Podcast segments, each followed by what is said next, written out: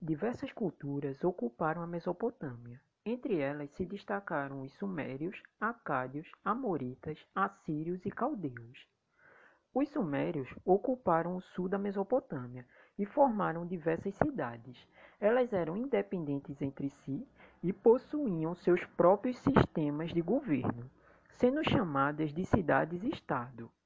Seu principal legado foi o desenvolvimento da escrita cuneiforme, que eram tabletes de barro com símbolos marcados em forma de cunha, que serviam para diversos registros, como podemos ver na imagem ao lado.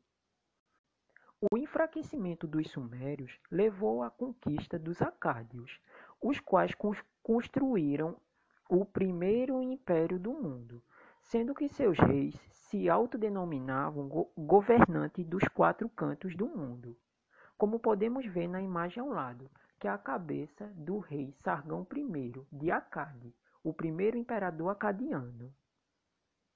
Seu principal legado foi o desenvolvimento do calendário lunar com 12 meses e um sistema de governo centralizado que se viu de forma eficiente e de modelo para as sociedades posteriores. Com o fim do Império Acadiano, chegaram os Amoritas, que escolheram a Babilônia como capital e construíram um grande império.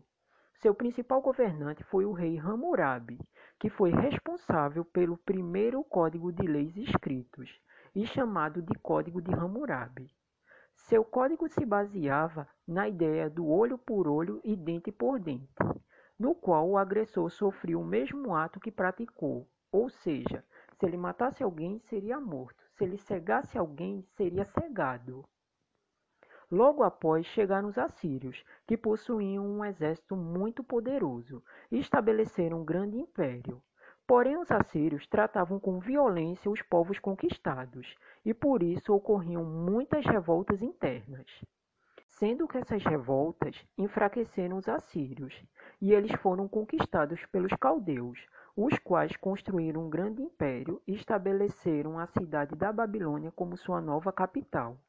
Seu rei mais poderoso foi Nabucodonosor II, que fez diversas reformas na cidade e construiu vários palácios, com destaque para a construção dos famosos Jardins Suspensos da Babilônia, que eram uma série de terraços escalonados onde haviam diversos tipos de plantas.